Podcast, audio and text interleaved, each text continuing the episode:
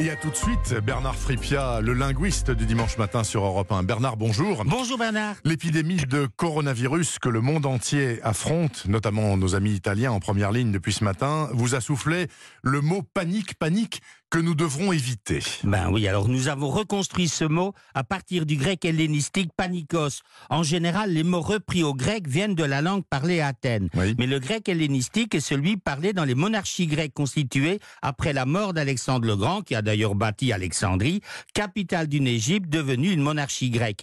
Le fait que panique vienne du grec hellénistique explique qu'il n'existe pas en latin. Les Romains étaient surtout attirés par le grec athénien. Autre conséquence, en français, il attendra le XXe siècle pour devenir un nom. Et d'où vient-il? Alors panikos signifiait littéralement deux pans.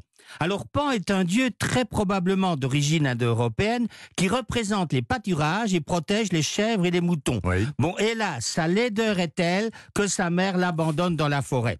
Alors là, il court après les nymphes qui fuient en hurlant tellement il est laid. Et les cris qu'il pousse et qui font écho sur les rochers et les arbres qui parsèment les forêts accentuent leur frayeur.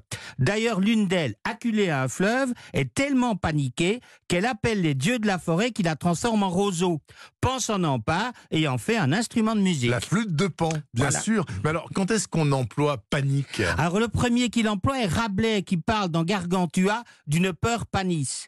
Très longtemps, panique sera seulement un adjectif lié au mot terreur. En 1694 et en 1718, l'Académie ne le définit pas, mais l'utilise une seule fois dans terreur, panique. D'accord. La Fontaine l'emploie dans la fable Le lion s'en allant en guerre. Renvoyer, dit quelqu'un, les ânes qui sont lourds et les lièvres sujets à des terreurs paniques. Rousseau, dans La Belle Héloïse, dira Loin de nous les terreurs paniques qui n'ont pas le sens commun.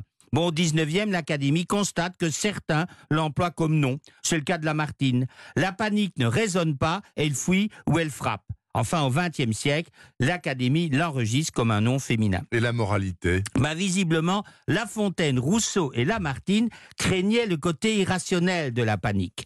Pan a beau Panikos est bien plus dangereux et c'est lui qui fait le plus peur. Absolument. Bernard Fripia, chaque dimanche matin, qui décortique un mot de l'actualité, le mot de la semaine, et je l'en remercie. Bon dimanche, Bernard.